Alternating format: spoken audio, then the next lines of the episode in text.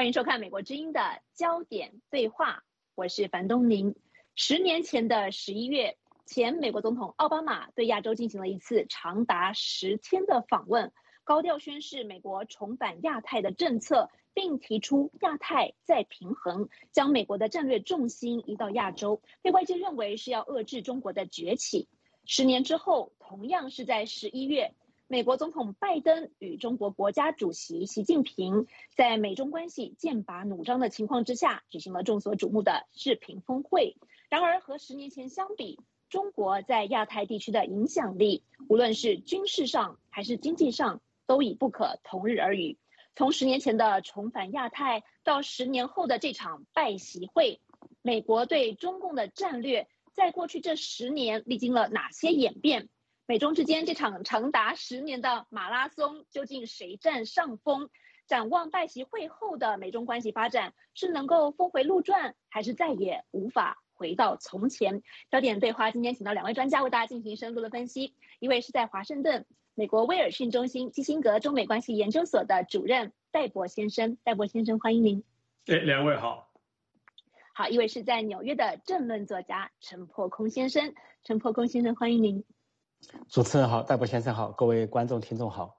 好的，首先我想先就这个拜习会的最新发展来请教戴博先生。我们知道这个在会后美中就同意要放宽这个记者的签证，但与此同时也传出了拜登政府可能要对北京冬奥实施外交抵制。您怎么观察拜习会的后续发展呢？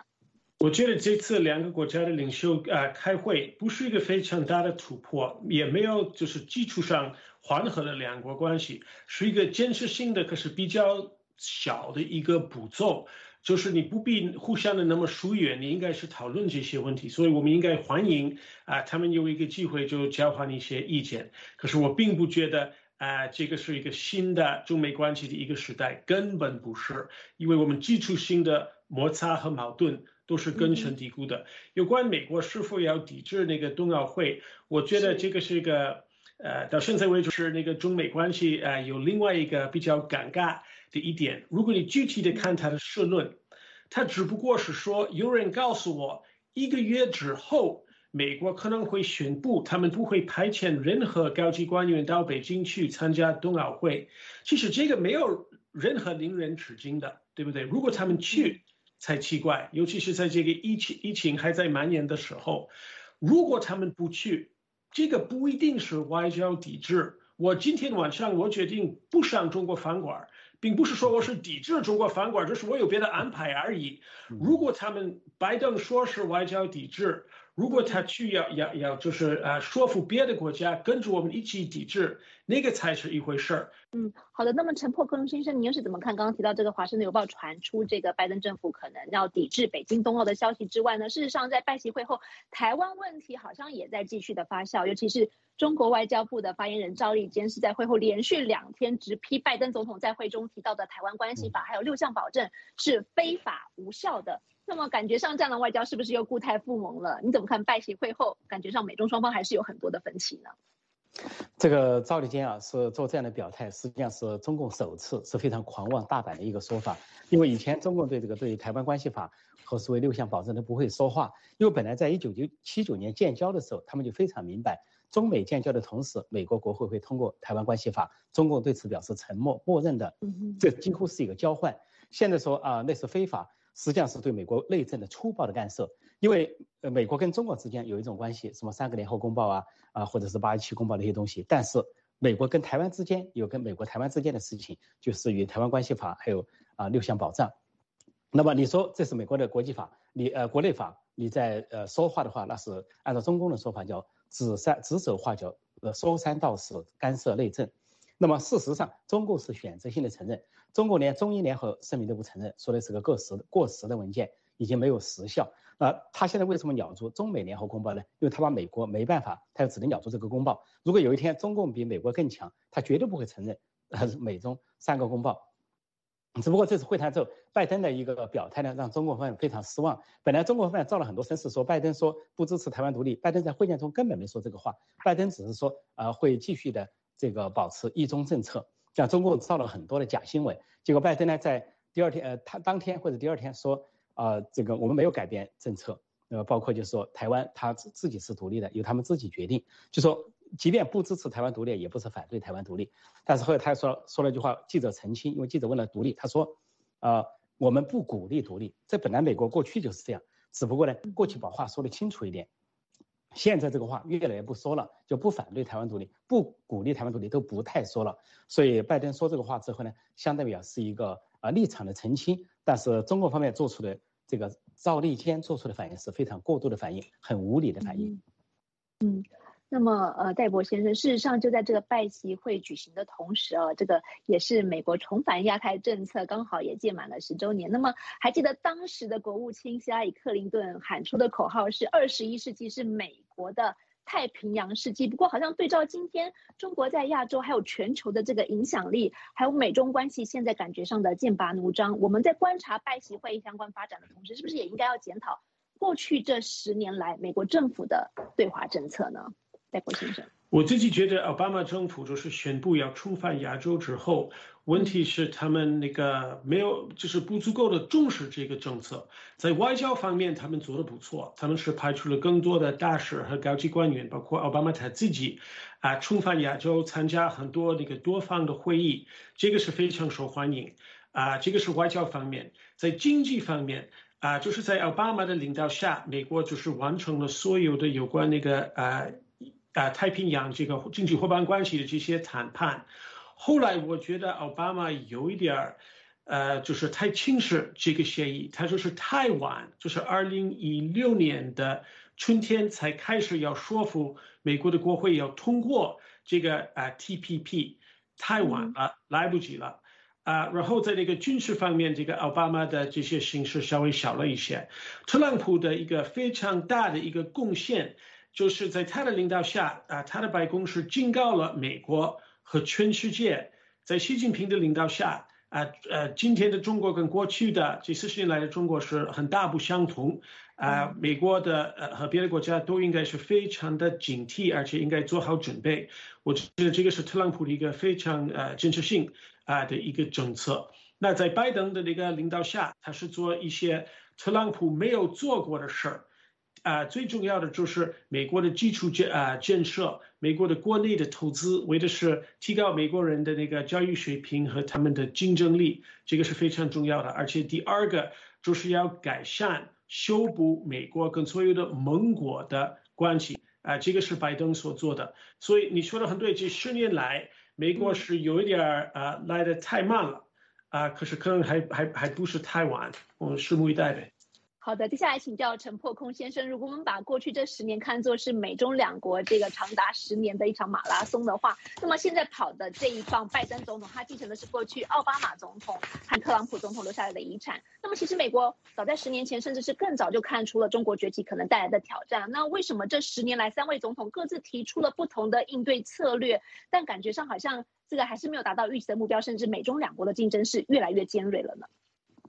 首先呢，奥巴马时代呢是提出了是重返亚洲，啊，这个甚至呃后面那句话没有说出来，实际上是做了，就是围堵中国、围堵中共这个做法。啊，刚才戴博先生讲了，外交上做了很多努力，尤其是希拉里国务卿啊，经常去亚洲地区访问，联络盟友，也再三承诺啊，跟那个尖阁诸岛，就是钓鱼岛呢，覆盖在美日安保条约之内，啊，做了很多表态。但是呢，奥巴马政府时期给我的感觉，总的来说雷声大雨点小，说的多做的少。那么，特别是军事方面，他就是调配了一个布防，并没有增加什么。比如说，他把这个原先说这美国的海军、美国的舰队呢，在大西洋呃和太平洋做一个调整，调整呢就是反过来，原来是大西洋占百分之六十，呃太那个太平洋是百分之四十，调过来呢，逐渐在太平洋是百分之四十，大西洋百分之四十，这个影响我很深。但是并没有说在军力方面有很多的发展，也没有给中共构成一个有效的制约。后来这个到了呃川普时期呢，啊特朗普时期，特朗普时期是的确是一个觉醒的时代，但最早的觉醒在拜登呃那个奥巴马时就觉醒了，呃川普时期呢是呃就特朗普时期啊是真正的觉醒和行动，觉醒和行动的年代。但是特朗普由于他的这个竞选连任呢啊未能成功，所给我的感觉啊他的对中国的政策有一点这个呃呃中途而废。啊，特别受到大瘟疫的干扰，大瘟疫的这个袭来之后，整个格格局发生了很大的变化。到了拜登时代呢，拜登时代继承了两个遗产，一个就是呃奥巴马时代的遗产啊，重返亚洲，围堵中共；再一个是特朗普时期啊疾风暴雨式的前进所留下的遗产。说拜登总的来说这两个遗产都继承下来，作为民主党，他一定要继承啊奥巴马时期的政策。呃，作为这个川普是他的前任，特朗普啊，他也大部分的继承了特特朗普的政策。说拜登，我认为他经过了十个月的调整，才开了开始了这次比较正式的啊跟中共国家主席的这个会谈，使他做了充分的准备。说这次会谈呢没有解决根本问题，也就是换汤不换药，是治标不治本。但大家都知道解决不了问题，虽然大家都不说有新冷战，但这次给我的感觉，会谈就是新冷战，也就是互相在竞争和这种对抗中尽量。啊，设置一些边缘，不要这个走出格、擦枪走火或者发生冲突，所以才有了会见之后啊，双方开始一些四个项目的一些有限的合作，就缓和气氛。是，那么戴博先生，您同意刚才陈破空先所说的这个奥巴马一开始是重返亚太政策有一点这个雷声大雨点小，那么中间经过了特朗普的这个他他所谓形容的是觉醒，到现在拜登总统这十个月来的调整，您怎么评估这十年来三位总统对华政策跟亚洲政策上的得与失呢？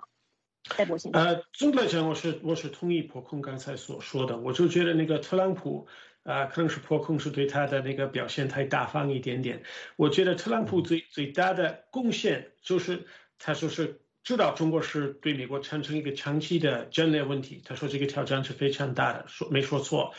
问题是，他没有把跟中国竞竞争当成他最优先的事儿，他是同时跟所有的别的国家。也进行各种各样的战争和和和和竞赛，对不对？它不是是不只是对中国，就是要增加这些关税，对啊，我们的呃欧洲，对我们的这个东北亚的这些盟国也是这样子做。所以虽然很多亚洲国家、欧洲的国家是同意我们对中国的那些评价，他们很难以跟美国联手合作对抗中国。因为特朗普也在攻击他们，他最大的错误在这儿。好的，那么接下来我也想请教陈破空先生，我们如果用一个比喻，刚才我们提到说这是一个长达十年的美中马拉松的话，那么奥巴马、特朗普、拜登这三个总统，他是三个棒子接棒，那么他们面对同一个主要对手都是习近平，那么您怎么看美中之间这种三对一的竞赛模式，究竟对美中双方来讲分别带来哪些优势和劣势呢？对这个优势和劣势是相对而言啊，对中国来说，他们认为他们有制度优势，因为从奥巴马时期啊，先是对付了胡锦涛，后来对付习近平，再后来呢，特朗普和拜登都不得不对付习近平，因为习近平一上去就不下来了。那么，呃，奥巴马在他的回忆录中说了一句话，他说由于当时那个他跟胡锦涛打交道的时候，发现胡锦涛是个非常呃枯燥的人，也给人感觉很打瞌睡，呃，好像要让人睡觉，所以由于他这种很很官僚的做法，说。这种苏联式的官僚，让他就放松了警觉性、警惕性。他不认为中国问题威胁是多么大的一件事情。那么实际上他给当然也给自己找了个借口。那所以奥巴马当时确实没有意识到中国威胁有多大。那么到了特朗普时代，呃，把这个威胁呢是是提高了。我也同意刚才戴博先生的说法，就是没有有效的联合盟友啊，呃，或者说集中精力去对付中共。那么指向是比较明确，但是拜登时代做了一个弥补。就是跟盟友调整关系，联合盟友形成国际联盟去对付中共，这是一个非常好的进展。那么这个呃，对中国来说，他认为他有优势，但他有个劣势，就是呃，习近平的政策是僵化的。因为你作为一个国家领导人，作为面对一个复杂的国际形势，你应该是有硬有软，有进有退，身段灵活。就像以前的邓小平，甚至于毛泽东都知道身段灵活，但习近平相对的显得很僵硬、很僵化。他更多的是国为国内政治服务，为他的权力服务。那美国这边来说呢？对美国的感觉，美国是一个民主制度，是一个民主国家，领导人肯定是要更换的。那么相对来说，给中共觉得啊，你老更换领导人，那你的政策会改变，他就会以不变带万变，好像看来是美国的一个劣势。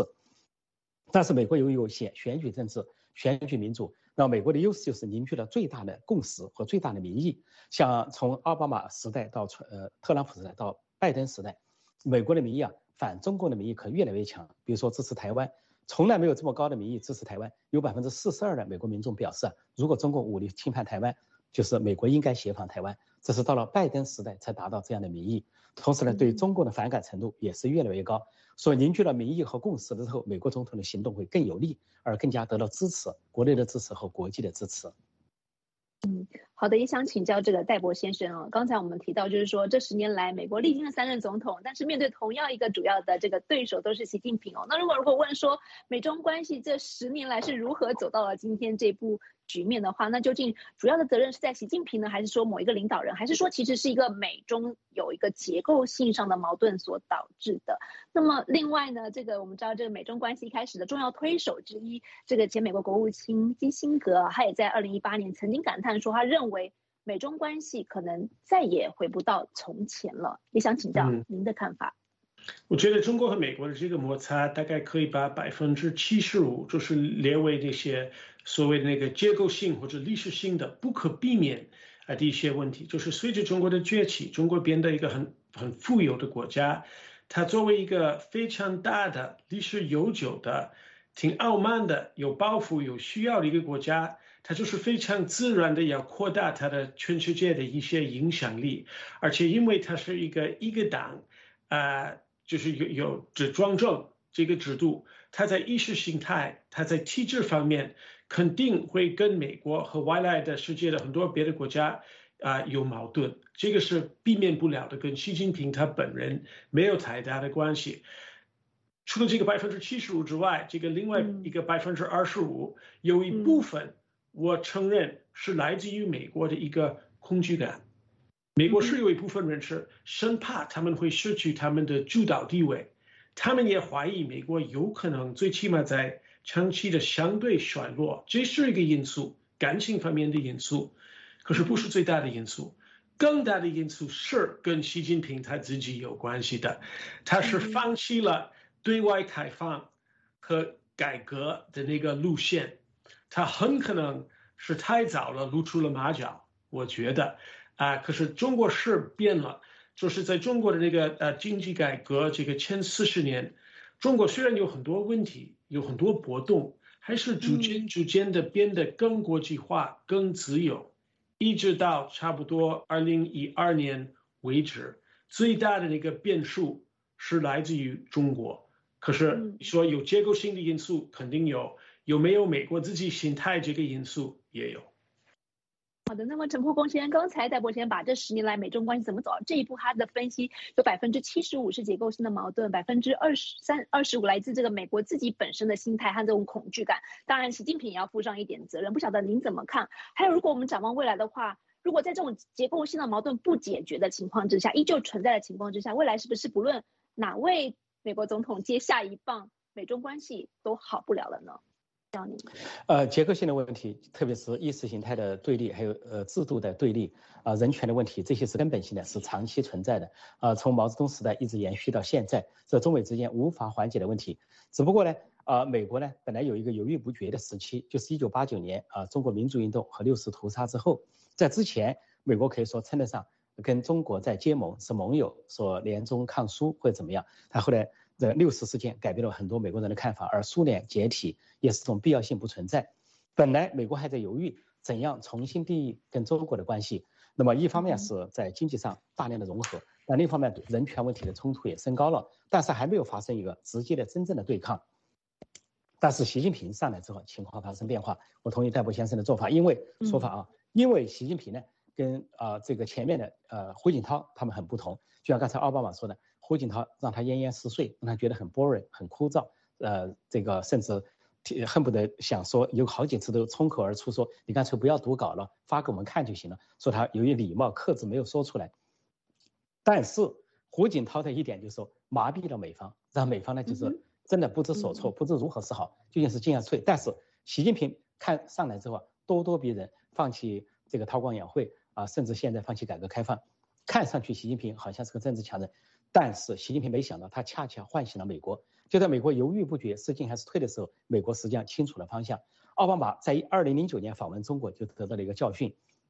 让他一个人去访问了。呃，当时还习近平没上台，说是中国呃军方呢要求对美国示强，美国发生了这个金融危机，就让奥巴马呢从不是从舷梯上下来，故意说舷梯出了问题，从那个机舱的机肚子打了个梯子下来，好像想羞辱奥巴马一把。这个奥巴马回国之后啊，我印象很深。不久就提出了对中共的这个全面的反制，重返亚洲啊，围堵中共等等。那么到了川普时代，不用说是全面的行动，全面行动的时代，到了拜登时代，这个大趋势已经不可扭转，扭转了。所以说，习近平唤醒了美国，实际上唤醒了整个世界，唤醒了西方。这在某种程度上也是一个好事，是美国现在明确了对待中国应该怎么样。实际上现在非常明确的是，共产中国是美国最大的敌人。拜登在竞选时候还不想承认这个，还有点勉强，但是他现在不得不承认，而且予以明确。而拜登本来对俄罗斯很反感。都愿意跟俄罗斯的总统坐下来谈一谈，谈一谈美俄之间有什么合作可以对付中共的。说这个形势的巨大的翻覆啊，是拜习近平所赐。说习近平看上去很狡诈、很聪明，事实上战略上也是非常的愚蠢。但他的愚蠢之一也是为了他个人的权利，由于他的自私，以一己之私驾驭一党之上，一党之私绑架整个国家，最后使中国成了整个世界的对立面，不光是美国的对立面。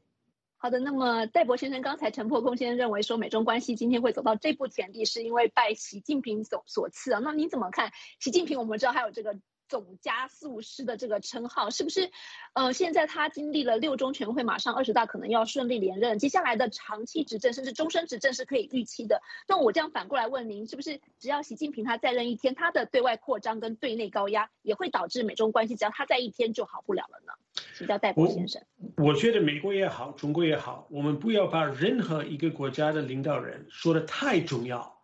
他只不过是有一份工作而已。可是这两个巨大的、错综复杂的国家，他们有各种各样的来往，各种各样的接触，有负面的，有正面的。就是说，习近平和拜登重要，可是也不是最重要的事情。中国就是这近代史，中国一直是那个调整速度和变化，就是进化速度非常快的一个地方。而不是那个习近平都可以控制的，而还有另外一个问题，就是共产党的很多人，中国很多人到底怎么看待习近平，我们还不清楚。看起来他他的支持率还是比较高，可是如果我们看这这几年那个拜登，他最大的那个外交方面的那个呃成功都有什么？一个是四国集团。嗯，另外一个是那个美国、英国和澳洲这些都同意进行技术转让，帮助澳洲要要建造大概八个那个核能的这个潜水艇。另外一个是北欧宣布，现在它的今后它的使命会有一部分是针对中国的。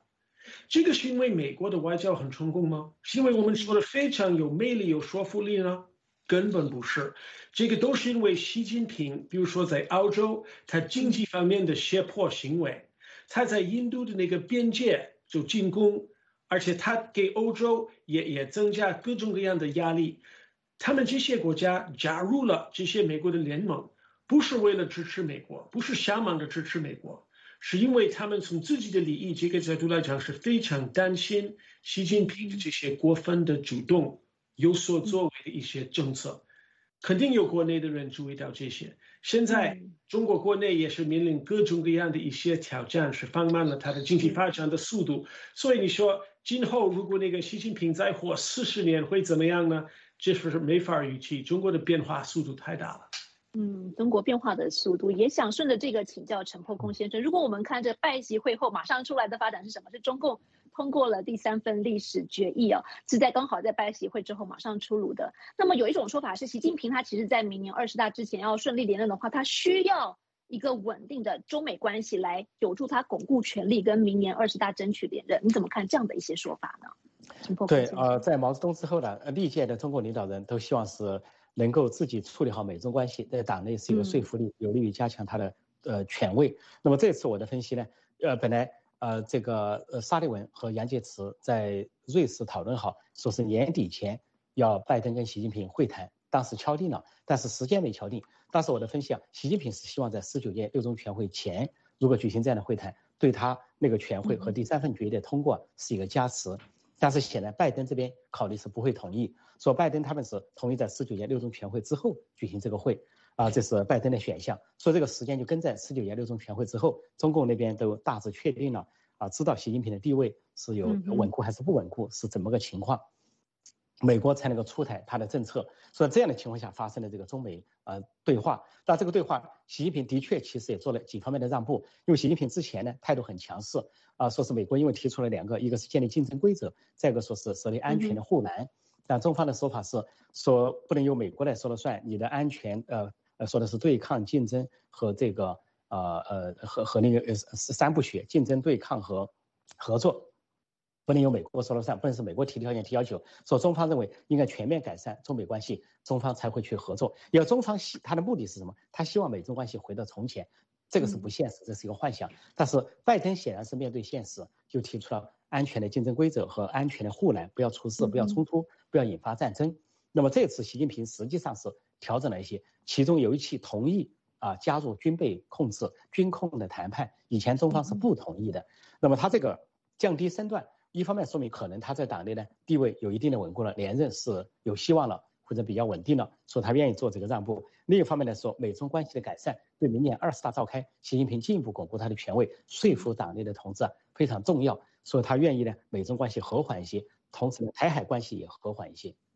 嗯，好的，戴博先生，刚才陈破空先生的分析是把这个拜协会跟中共的内政，尤其是六中全会啊、二十大连在一起。其实我们知道，外交本来就是这个内政的延伸嘛，所以邀请您从这个美国内政的角度跟我们分析，因为我们也注意到。拜协会同一天呢，拜登总统也签署了这个高达一点二兆美元的基础建设法案，有没有关联呢？我们不知道。但是您怎么看这个美中关系这么是不是会影响到明年呃美国两党的这个中期选举，还有美国的内政又是如何来影响未来美中关系的走向呢？请教您的看法。我觉得美国的内政，美国的呃就是国内的那个两极化是影响到中美关系的发展。为什么呢？因为现在美国这个呃那个保守派啊，这些自由派之间，呃的的的的这些距离就太大了，呃，使得我们没法合作，啊，就是限制我们就没法解决美国的迫在眉睫的大问题，啊，所以这个我觉得是不能夸张，啊，美国也不能说是文化方面的内战，